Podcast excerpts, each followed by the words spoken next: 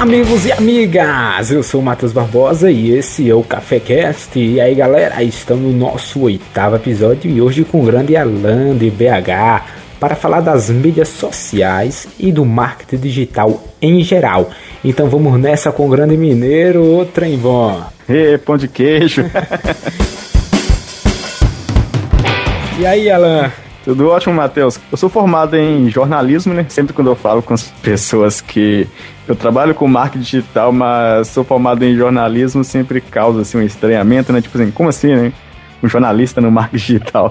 Geralmente é uma vaga ocupada mais por publicitários. Então eu sou um profissional de marketing digital meio fora da curva. Mas hoje é uma tendência, né? Tem várias pessoas formadas em jornalismo vindo para essa área de marketing digital. É a grande maioria, né? Sim, sim, é. Tem muitos que.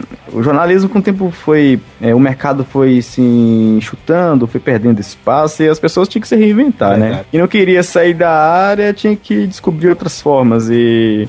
O, principalmente o mercado hoje de analista de mídias sociais é um mercado muito ligado à produ é, produção de conteúdo, né? Isso. E muitos, muitos estudantes de jornalismo se identificam com a área. Aí acaba pegando uma grande leva aí. Aí eu comecei a trabalhar com mídias sociais, é, meu primeiro contato, assim, em agência mesmo. Quer dizer, eu comecei a trabalhar com assessoria de imprensa, pra você ter ideia.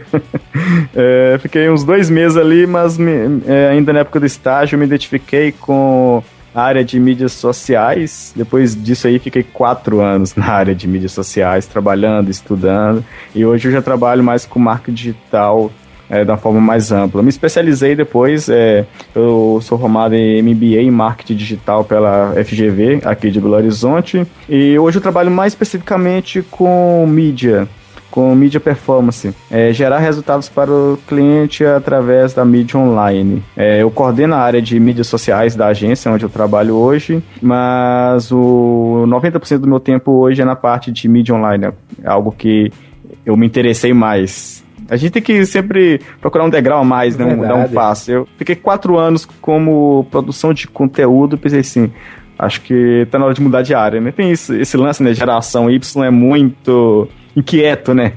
eu pensei assim, poxa, eu sou muito mais estratégico do que uma pessoa criativa. E isso vai me ajudar mais para trabalhar com mídia online, algo que eu sempre gostei. E também você trabalha com palestras, cursos, né? Aqui pelo Brasil.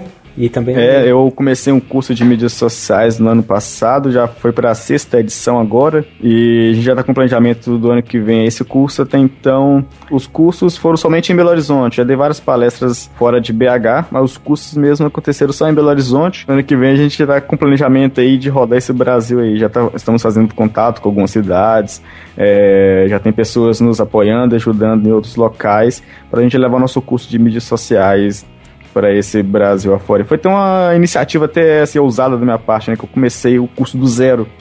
É, as pessoas pensam assim, nossa, deve ser mó fácil, né? Você monta um curso, as pessoas se interessam, cadastram e você ganha dinheiro da forma fácil.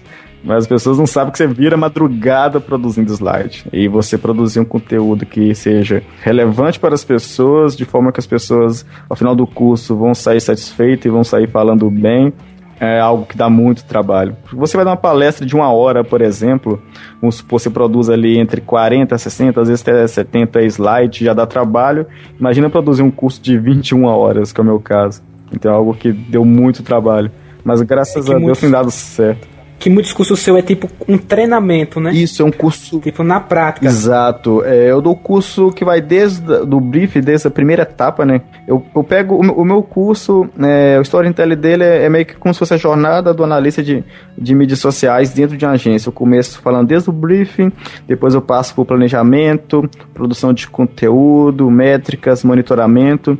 É, eu falo também sobre Facebook Ads, um, um dia inteiro do meu curso, é só mostrando pra, para as pessoas a parte de Facebook Ads, que a maioria dos cursos hoje de mídias sociais não falam sobre Facebook Ads, né? Às vezes as pessoas trabalham como um produto diferente, né? Até mesmo para elas venderem dois cursos, vender o curso de mídias sociais e depois vender o curso de Facebook Ads. Então meio que a pessoa aprende ali desde o início do brief até a parte de campanhas é, em mídia social.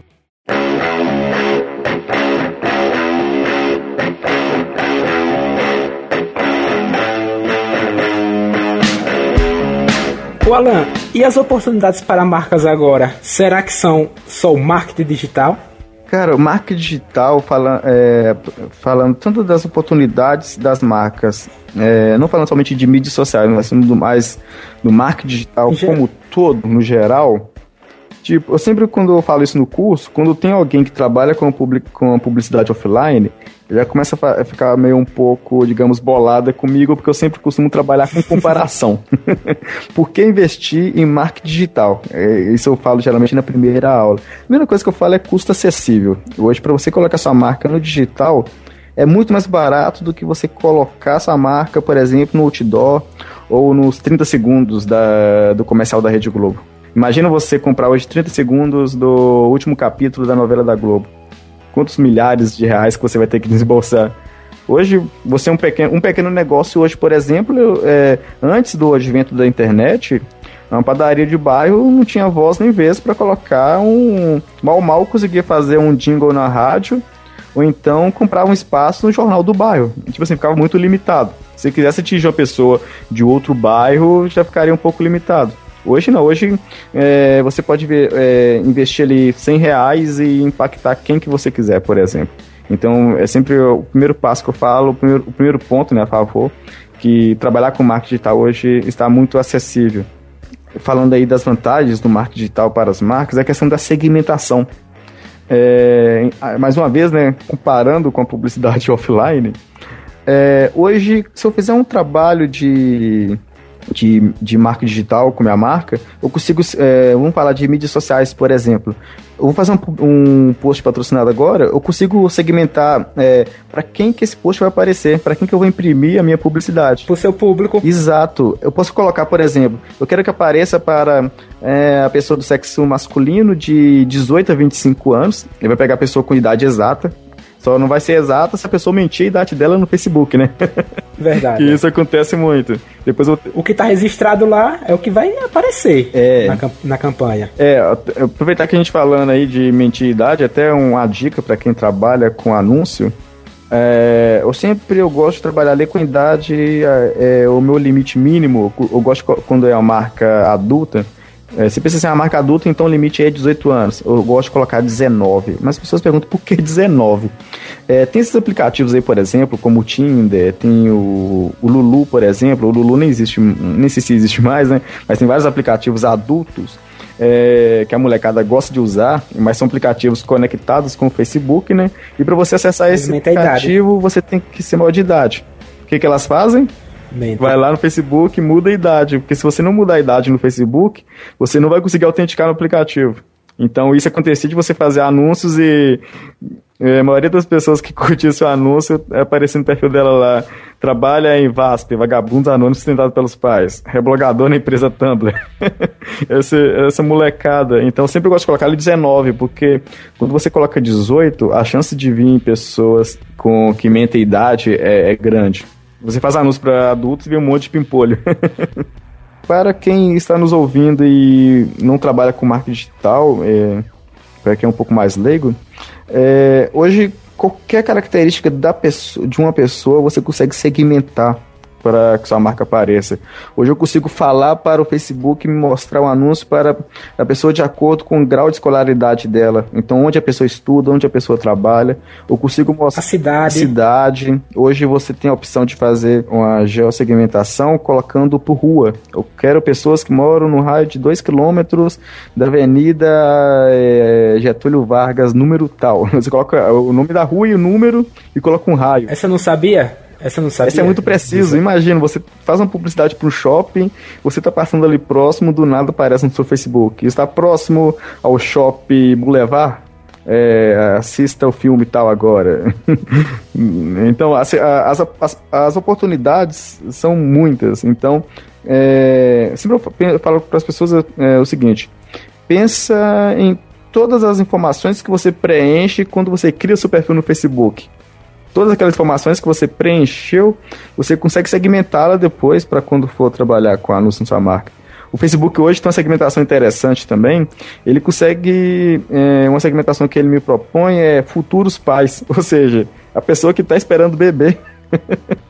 É estranho isso, né? Estranho. Como o Facebook vai entender a pessoa que está esperando o bebê? Então, para quem trabalha com esse tipo de empresa, já é uma segmentação é ótima. Mensuração de resultado.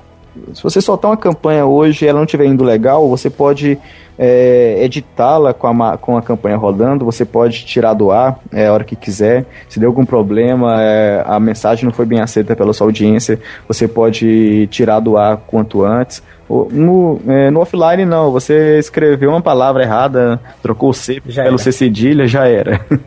Já imprimiu, já era. Isso, exato. Foi pra, pra Rede Globo lá e foi pra TV. Já tá rodando. Já, já tá rodando, você pode tirar os próximos comerciais, mas imagina o custo da produção de um VT e ter que editar. Não, e se for um erro grave, o que já passou, o que pode, o que acontece com as mídias, né? Que já pega o pessoal, né, da internet, já pega e já faz, olha, errou ali, tá, tá, tá, um, um erro ortográfico, alguma coisa. Olha, a empresa tal. Vacilou, viralizou nas redes sociais, né? Hoje, o, o politicamente correto é, quando eu trabalhava muito com produção de conteúdo, é, eu sempre pensava o seguinte: nossa, o, o tal do politicamente correto tá matando a publicidade. Cara, hoje você não pode falar nada com nada que as pessoas já começam a comentar. Conar, vamos conar neles. É tudo hoje levar pro Conar. é, é até um caso polêmico, né? É, teve aquele caso lá do. É o Bom Negócio, né? Que teve a propaganda do Tiririca. Ah, sim. É, o pessoal pediu pro Cunar tirar do ar. Mas ele falou um termo regional, é. Abestado não, não sei se chegou a chamar a pessoa de rapariga, algo assim. Não, acho que foi o abestado. Abestado, né? E teve. Depois teve o. O do compadre, compadre Washington. Washington, ordinário. Tipo assim, não, é, queria ver sua opinião depois também, mas na minha opinião, eu não vejo assim, um xingamento que vai desmoralizar a outra pessoa ordinária. Ele cantando, ele cantando, ele fala isso. Exato. Sempre. Então, e ninguém, ninguém nunca reclamou. Imagina só, a empresa gasta um cachê contratando o, o, o o artista tem o custo de produção, o custo da agência que não é barato, para depois uma dúzia de pessoas reclamarem no Conai e tirar seu, seu comercial do ar. Hoje, infelizmente, o que a gente chama de mimimi, né? a gente tem que tomar muito cuidado com isso. A gente tem que pensar muito antes de colocar uma campanha na rua para depois você não ter que tirá-la. E muitas das vezes esse tirar do ar envolve custo, né? É um dinheiro que você gastou para colocar no ar e depois dá tudo para água abaixo. E, ela, e as mídias sociais para as marcas? Cara, nós estávamos falando aqui também dela, do Facebook, né? Falou especialmente do Facebook. Exato. O, é... o Instagram é uma é forte demais. Tem gente que tá ganhando muito dinheiro com o Instagram, né? É, as marcas que hoje têm um apelo, digamos assim, imagético, visual, o Instagram tá sendo sensacional. Eu digo assim, restaurante, o pessoal do nicho de moda, então, é, já, já tive dois clientes de, do segmento de moda, um masculino e outro feminino, é sensacional você trabalhar com o Instagram. Sim, Tem clientes nossos que Tipo, se a gente tirar o, o Facebook, para eles não vai fazer muita diferença, porque o forte deles está sendo o Instagram. Tem empresa também que só usa é, o Instagram e esquece o. não usa nenhum Facebook. É, agora tá ficando legal que tem as publicidades. Você pode fazer post patrocinado, né? No Instagram, Isso. o Instagram Ads. Mas antes, quando tava é, antes, quando não tinha o post patrocinado já tava legal, agora tá melhor ainda. E fiz alguns testes. Publicidade no Instagram tá sendo algo assim, uma taxa de conversão. Muito grande. Tive 30 inscritos. E eu pensei assim, ah, vou fazer um teste aqui no Instagram. Eu vou divulgar é, o meu curso no Instagram. Eu fiz uma publicidade de 30 reais. Com 30 reais eu consegui quatro alunos impactados pelo post do Instagram. Tipo assim, e for, se for olhar o meu ROI, né, meu retorno sobre investimento, foi altíssimo. Com 30 reais eu tive quatro inscrições. Então, o Instagram hoje está muito bom essa questão de, de Os valores do Instagram e do Facebook Ads, eles estão parecidos, assim, o alcance, esse negócio, com o valor que você investe? Sim, sim, tá compatível. No início eu pensei o seguinte, eu pensei que seria muito caro, porque no Instagram você não tem muito local de exibição, é somente o feed, né? O Facebook, você pode impactar a pessoa no feed mobile, você pode impactar na coluna direita, pode impactar ali no feed normal, né? No Instagram, eu pensei assim, nossa, e é, é, é negócio, né? A lei da oferta e da procura. Como vai ter muitas marcas anunciando, o, o Instagram deve aumentar, colocar o valor lá em cima. Porque serão poucos anúncios exibidos por vez. Mas muito pelo contrário, tá? Um preço até compatível com o Facebook. Então é bacana fazer anúncio no, no Instagram. A gente falando de Instagram aí, tipo, é, é, uma dica, uma coisa que nós separamos com um cliente nosso lá. é, já é óbvio, né, falar para as pessoas que evite de utilizar fotos, digamos, photoshopadas, né? É, criadas por designer no Photoshop ou em, seja lá qual software for utilizar, é, e publicar no Instagram. É você colocar o folder da sua empresa no Instagram. É, nós fizemos alguns testes com clientes lá. É, por exemplo, um cliente nosso é a marca de calçado masculino, uma marca nacional. É, a gente publicava tanto fotos tiradas mesmo, né, fotos tiradas por fotógrafos, é, sempre o, é, era sempre o calçado e às vezes variava só o fundo. Era um, um, sapato na escada, um sapato, um sapato no pé, um sapato em cima de um, um, tecido diferente e tal. E tinha as fotos que era o próprio sapato, mas a gente mudava o background atrás é, da imagem. Era intervenção de designer mesmo o número de interações, de curtidas e comentários é, nas fotos era o dobro do que a gente tinha nas imagens criadas. Com manipulação. É isso, com manipulação. É, ou seja, usa o Instagram igual você utiliza para sua vida pessoal. Você tá com o celular ali, você tira uma foto instantânea e publica. Então, tente deixar é, o seu Instagram o mais é, instantâneo possível, é, para simular como se fosse algo mais real, é, algo possível, real, né? como se fosse algo do dia a dia mesmo. Né? Ah, tirou e publicou, por exemplo, e não a, a imagem criada, photoshopada. No máximo, máximo, máximo, coloca somente a logo da empresa. que tem gente é, que pra identificar, né? Isso. Que tem gente que coloca faz o post como outdoor, né? Coloca cheio de texto. Deixa o texto para legenda tem muitos especialistas até falam assim, não use o filtro também, tem aqueles filtros, né? Use só a imagem real. Nas minhas fotos pessoais, eu utilizo o filtro quando eu tô muito feio. Aí eu coloco o filtro ali pra dar uma mascarada, cara. Nossa, eu tô com a cara amassada, deixa eu botar um filtro aqui preto e branco vai ficar tudo resolvido. Eu, eu sempre diz que eu só pra descontrair um pouco, mas quando um amigo meu ou amiga posta foto preto e branca, eu penso assim, ah, essa é aquela foto que você não gostou, né? Meteu um preto e branco pra disfarçar. Mas se você colocar um filtro, é, a gente que trabalha com produto, oh, hoje a imagem do produto vale tudo, cara. Se publicar foto de um calçado, uma roupa, e você bota um filtro, você vai tirar uh, a identidade do produto, a realidade dele. E o Twitter? Eu acho que não para todas tipos de empresa, mas para algumas são importantes. Alan, o que você acha? Olha, é, é de acordo com a minha percepção pessoal, né, cara? De acordo com a minha experiência. É uma coisa que até é bem lembrado, né, que eu sempre falo, assim, quando eu vou dar uma palestra, vou dar um curso, primeira coisa que eu falo, não leve a sério 100% do que eu falo, e segundo, não, é, não tome como verdade absoluta o que eu falo. Por quê? O que funciona para mim pode não funcionar muito bem para você. Até mesmo uma questão de, de localização, né? Funciona para mim cair em Minas Gerais, mas para você em Sergipe, não. É, eu sempre falo isso antes dos cursos, para as pessoas não tomarem tudo que elas ouvirem, não só de mim, mas também de outros produtores de conteúdo. É, utilize como referência, como inspiração, mas não como verdade absoluta, porque cada um tem suas particularidades. Mas aí falando do Twitter, cara, de acordo com a minha experiência, Twitter hoje tem pegada muito público jovem. Marcas muito sérias no Twitter, na minha ideia, na minha percepção hoje, já não faz muito sentido. E Twitter também, de acordo com a minha experiência, mais uma vez citando, é para quem já entrou no Twitter um bom tempo atrás. Se começar do zero hoje no Twitter, esquece. É muito difícil. A não ser que, vamos supor que você é uma marca famosona, famosona mesmo, e do nada você entra no Twitter. A galera vai querer seguir na hora, né?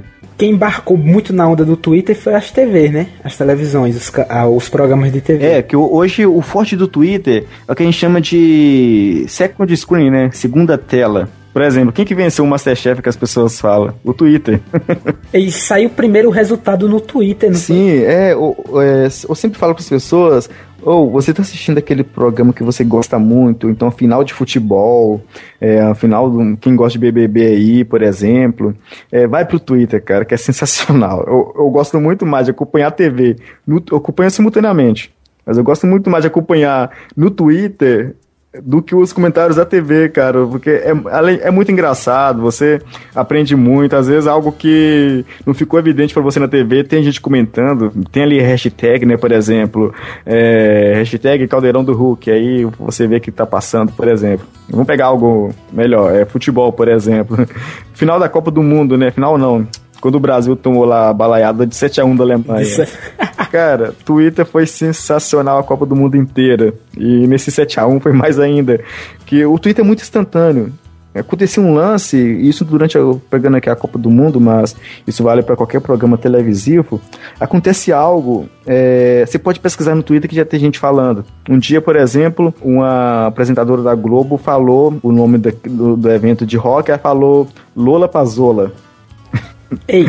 oh, na mesma hora, eu tava com o celular na mão e joguei Lola Pazola no Twitter. Tipo assim, já tinha milhares de pessoas falando. Eu pensei assim, será que eu ouvi certo mesmo? Deixa eu ver aqui no Twitter. Sempre quando eu vejo alguma coisa na TV que eu quero tirar tema, eu tirar tema é o Twitter.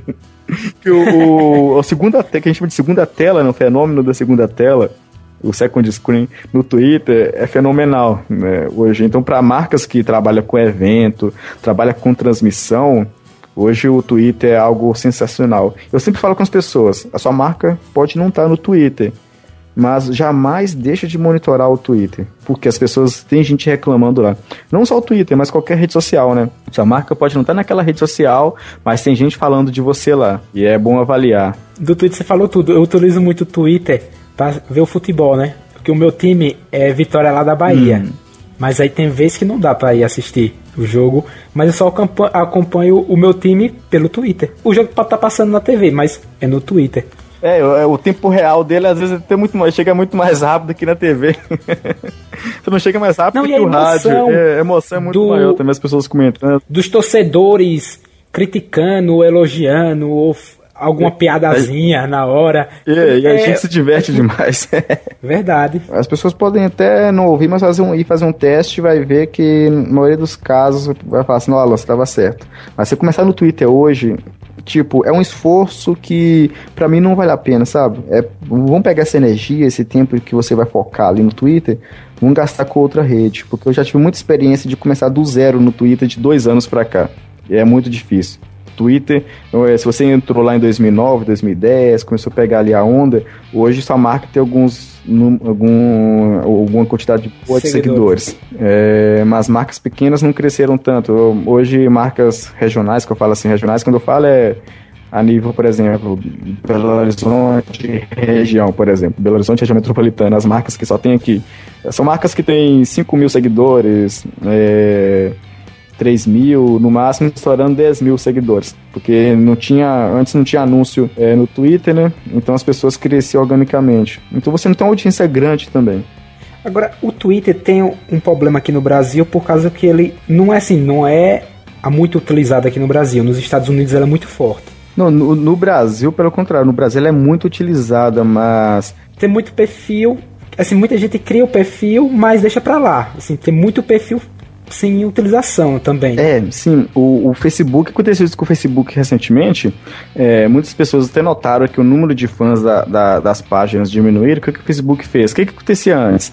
Vamos supor que você tinha uma página com 5 mil fãs. E, e vamos supor que nos últimos meses aí 100 pessoas é, excluíram o Facebook. E essas 100 pessoas curtiam sua página. O Facebook não abatia essas pessoas do seu número de fãs. Ele identificou esse erro e começou a fazer essa limpeza. Identificou as pessoas que não que não tinha mais perfil no Facebook. Então várias páginas de clientes nossos lá tiveram uma queda grande. Mas o, o Instagram fez a limpeza de perfis fakes. É, chega numa sala, é, por exemplo, com 30 pessoas e fala: quem aqui tem Twitter? Vamos supor que 20 levanta a mão e, fala, e pergunta assim: quem que acessou Twitter a última vez dois anos atrás? 15 vai levantar a mão. que como foi uma onda, o Twitter, no Brasil, o Twitter chegou primeiro que o Facebook. E quando é, é, é moda, é onda, todo mundo quer entrar. Então todo mundo entrou no Twitter. Mas depois, aquela galera que viu que o Twitter não era para elas, é, de ficar contando. É abandonado. É, de ficar contando dia a dia, simplesmente parou de atualizar. Mas a, o público jovem hoje está muito forte no Twitter, muito, muito. Porque, por, por que, que eles acessam muito o Twitter e Instagram? Porque no Facebook a família está lá. Isso é um caso sério. Sempre quando falo isso, as pessoas, pô, brincadeira nela. Não, isso é sério. Você não pode falar no, tu, no Facebook o que quer, porque sua mãe tá lá. Além de sua mãe estar lá, ela pode curtir e comentar alguma gracinha que você posta. Eu já ouvi de muitos amigos meus falar isso. Não, eu não utilizo também o, Facebook, tem uns que só utilizam Twitter e Instagram. Isso. Mas o Instagram ainda maneira nas fotos, porque ele disse que a mãe vai e comenta. É, não, porque o Instagram agora é uma rede, é uma rede que ficou até mais acessível também, né, para todas as classes. Que antes também o, os mais velhos não estavam no Instagram, mas agora eles estão chegando no Instagram. já chegaram praticamente, né? Então o Twitter é a rede que sobrou. Eu falo isso porque eu já atendi é, uma empresa é, de público jovem. Uma rede social que é muito jovem é o Snap. Ah, o Snapchat domina aí uma parcela grande, enorme, quase que a totalidade dos adolescentes, né? Acho que é todos, porque não tem condição um negócio daquele não, porque toda hora que eu vejo um. Anota meu Snap, anota meu Snap. É, o Snapchat hoje é. Uma, é quem o, a galera jo, jovem, adolescente hoje que está no Snapchat, eles utilizam assim, diariamente, freneticamente, o tempo todo. e... e, algumas marcas já estão utilizando ela, né? Sim, é, para essa marca que eu falei para você, era uma instituição de ensino nós criamos um perfil no Snapchat e foi muito bacana, cara. Quando eu parei de atender essa conta, eu lembro que a gente tinha mais de 400 pessoas seguindo a marca. Eu acho um número alto por sua marca, assim, Dini, é, somente daqui da cidade de Belo Horizonte. Tinha muitas pessoas. A gente fazia várias ações, como é, Snap Day, era um dia específico para as pessoas postarem fotos sobre um assunto, sobre um tema X. Por exemplo, selfie com o professor. Aí todo mundo é, compartilhava no, no, no, Snapchat lá e depois a gente fazia um compilado, a gente é, salvava esses snaps né, com autorização deles e fazia um vídeo depois e compartilhava no Facebook. Fazia meio que essa convergência aí, né? Pra quem que não tem Snap e não viu, é, a gente fazia um videozinho ali de 30, 40 segundos com todas as fotos do Snapchat. Aí uma rede ajudava a divulgar a outra. Era muito massa, cara. É, as mídias sociais, cada dia mais tá, tá aparecendo mais, né? E você acha, o Facebook, ele tem um perigo de acabar como o Orkut? Assim, todas têm, isso eu tenho máxima certeza. Mas você acha que ela não tá meio banalizada, tá parecendo um pouco com o Orkut? Ela já tá virando um pouco o Orkut? Oh, quando eu comecei a trabalhar com redes sociais, sempre começou a surgir vários estudos. É, 2012 teve um, 2013 teve outro. É, morte do Facebook em cinco anos, morte não sei o que. O Facebook acaba em, em tantos anos. Olha, eu tenho para mim que o Facebook ele não vai acabar, cara. Por quê? É, eu sempre comparo qualquer, não somente as redes sociais, mas o marketing digital é, como todo, é, com uma ferramenta de relacionamento. Leva para o digital é, aquelas premissas de relacionamento que você tem com a pessoa no, na vida real.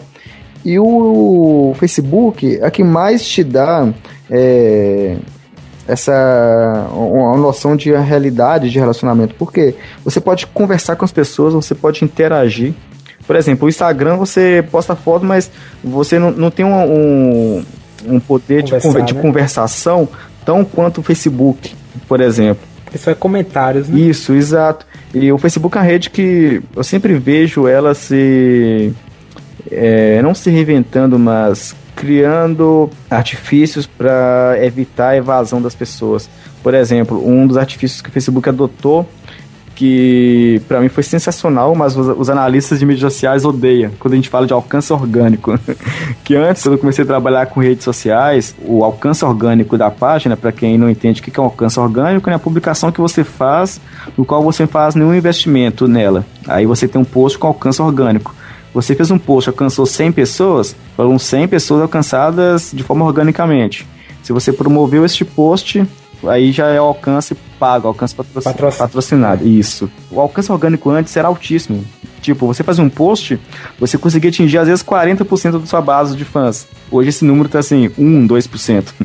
Você tem uma página que... ele quer que você use o ads, né? Exato. Né? É, uma da, uma das, um dos motivos que a gente acha é esse. Mas o principal é que o Facebook, ele argumenta, e muitas das pessoas é, fazem vista grossa e e bate de frente, mas eu acabo concordando com o Facebook. Sempre quando eu, concordo muito com o Facebook, as pessoas falam, pô, Alan, você tá de que lado? Do lado do Facebook ou do lado de nós, analistas de mídias sociais? Qual que é a lógica que eu quero explicar?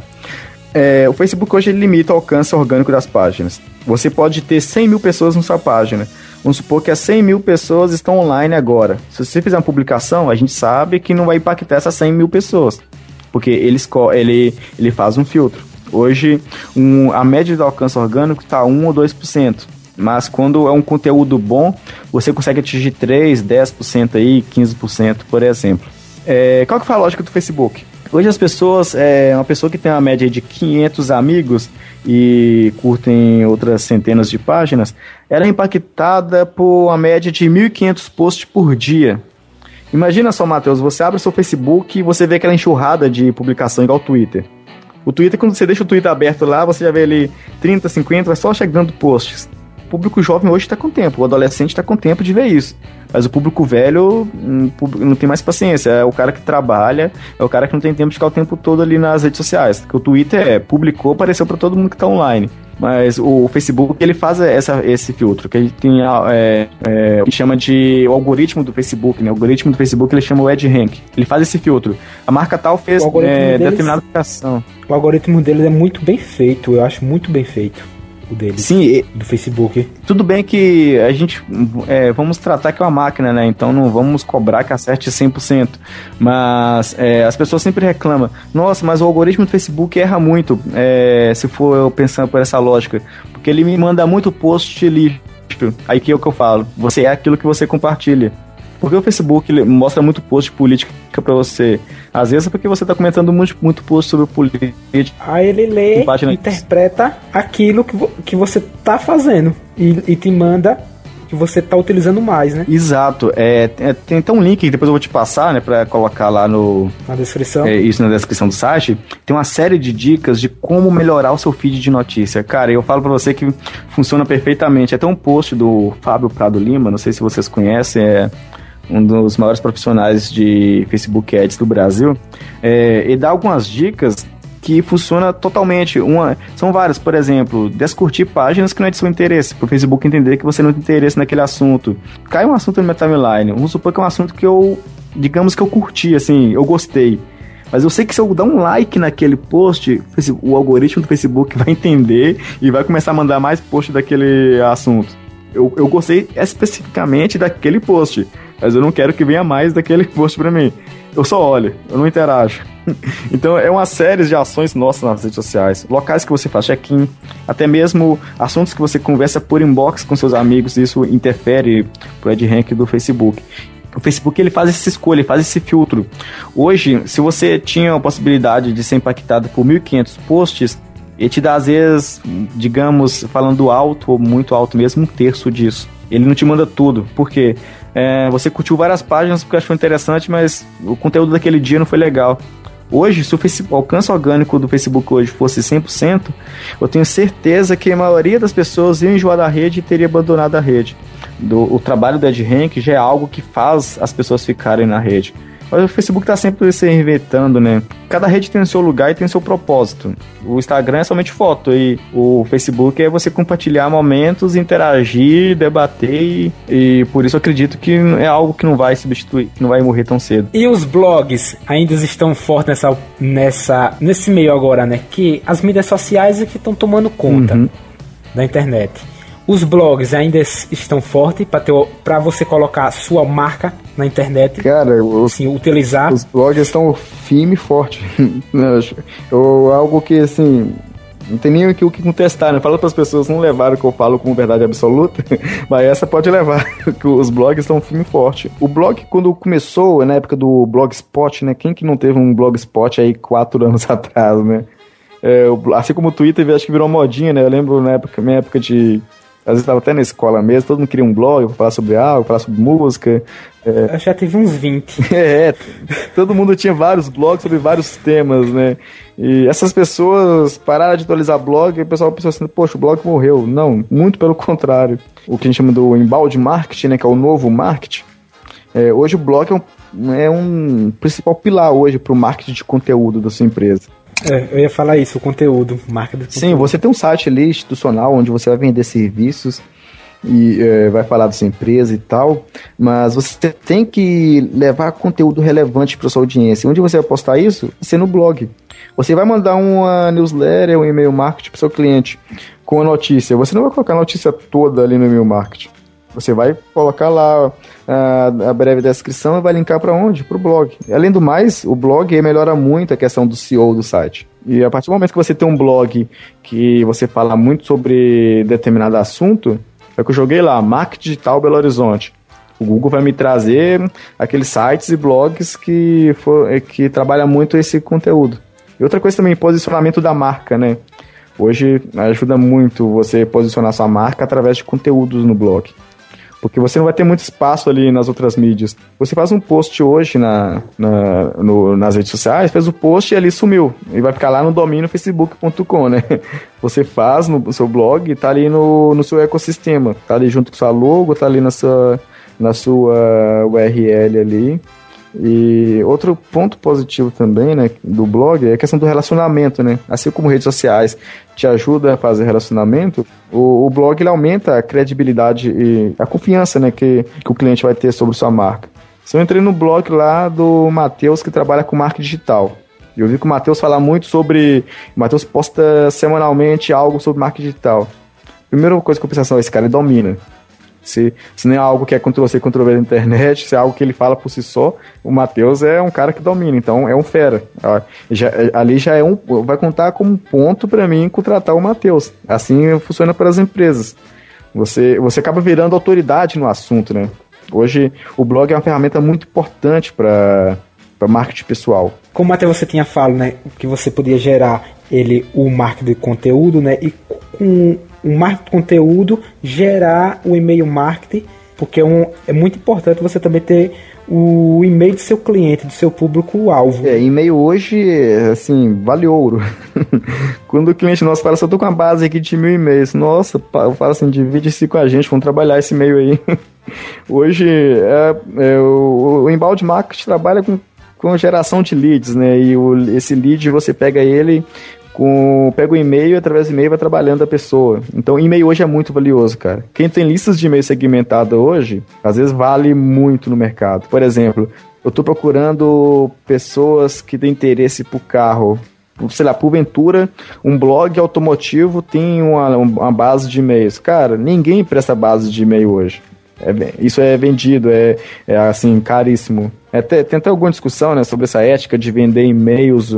Muita gente fala, não, não pode vender, é proibido, é crime. Que ali é tipo, é seu, é seu CPF, né? É CPF virtual o e-mail. Tem um, a questão do, da ética na publicidade aí, né? É, eu não posso mandar um, um, um e-mail marketing meu para você se você não me autorizar. Então, esse é o principal problema de você comprar base de e-mails. Você, eu não te autorizei a, a mandar publicidade para mim. Recentemente, o LinkedIn foi multado por isso. Teve algum problema dele lá que ele ficou mandando insistentemente e-mail para as pessoas. Mas as marcas hoje não pode chegar do nada, pegar o e-mail da pessoa e do nada mandar. Tem que autorizar. Então é por isso que é bom você criar um blog, criar um conteúdo e eles mesmo se inscrevem no seu Sim, é, você vai estar tá criando ali uma, uma, audiência segmentada, né? É, ninguém garante que uma base de e-mails que eu comprei, se ela vai vir é, totalmente qualificada. Olha, é, imagina só, é, pense no tempo que a pessoa vai ter que cadastrar o um e-mail no seu blog. Fala assim, tempo, o cara não vai gastar horas, mas é um tempo que vai gastar da vida dele ali, é um segundo que vai gastar Pro cara fazer isso, cara, ele tá muito interessado no seu assunto. Eu, por exemplo, eu dificilmente eu me cadastro para receber newsletter. Quando eu cadastro, cara, tipo assim, é que eu tô muito afim mesmo. Hoje eu recebo essa média de 5 a 7 newsletter. Vários eu já descadastrei. Eu tenho alguns específicos, eu sou também como você, é, é só alguns específicos mesmo, assim, o que eu quero mesmo, o que eu vejo que o conteúdo é bom, eu disse, não, esse cara merece. É, eu, eu sigo bastante pessoas é, produtoras de conteúdo. E eu me cadastro lá para receber é, para pegar o conteúdo como referência, para estudar. Às vezes a pessoa acaba. Tem vários profissionais que gostam de divulgar novidades e você acaba ali pegando. Você não vai ter tempo de ir pro blog da pessoa. Então o cara publicou algo que você só viu dois dias depois. Você vai na base de contatos dele ali você vai receber. Então, é, se a pessoa cadastrou seu e-mail, ou cadastrou o e-mail dela no seu blog, pode saber que dali para o noivado é um, é um passo rápido.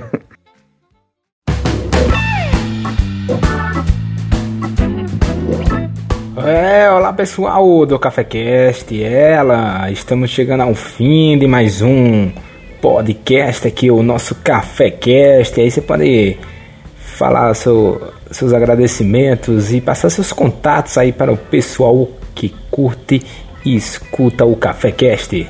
Me segue lá no Instagram que eu sigo de volta. Aqueles, né? Me segue SDV. Minhas redes sociais aí, é, É, eu tenho, eu tenho o, a política né, de aceitar todo mundo que me adiciona, porque eu penso o seguinte, né, cara? A rede social é algo que. Tudo bem que tem aquelas pessoas que adicionam as pessoas sem objetivo algum, por qualquer motivo. Mas a maioria das pessoas eu penso que se adicionou alguém. Só pra ter é, seguidor, né? Tem muitos É, tem esses. Mas eu acredito fortemente que eu sou muito otimista em relação a isso, mas que a maioria das pessoas que quando procura alguém na rede social, porque eu gosto daquele conteúdo, ou então quer tirar uma dúvida, ou pode ser que nunca vai interagir com você, mas está ali consumindo o seu conteúdo. Então eu tenho essa política que minha rede social é aberta, minhas redes sociais, é totalmente público. É, e eu tenho, eu tenho por hábito aceitar as pessoas que é, também a gente aprende muito com as outras pessoas, né? As pessoas compartilham conteúdo relevante e você acaba sendo impactado por isso e acaba agregando. Então, é, Facebook lá é só pesquisar Alan Domingues e se não achar é facebook.com.br Alan Domingues. O Instagram e Twitter é Alan Domingues com dois S no final.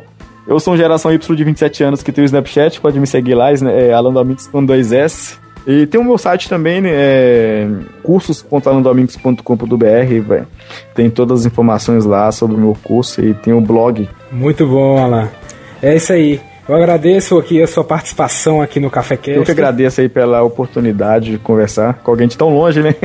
É, aqui no Sergipe. Sergipe. Igual eu falei com você antes aí, né, fora do ar, que eu, eu nunca conheci Nordeste, cara, você tem ideia. É, aqui nós mineiros, quando a gente vai pra praia, é, por ser mais rápido, a gente vai muito em Espírito Santo, né?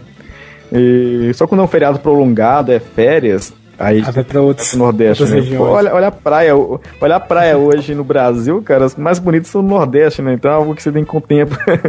e, eu espero Verdade. aí que em 2016 a gente vai fazer uns cursos por essas bandas aí, comer muito peixe, tomar água de coco e refrescar um pouco nessas águas aí.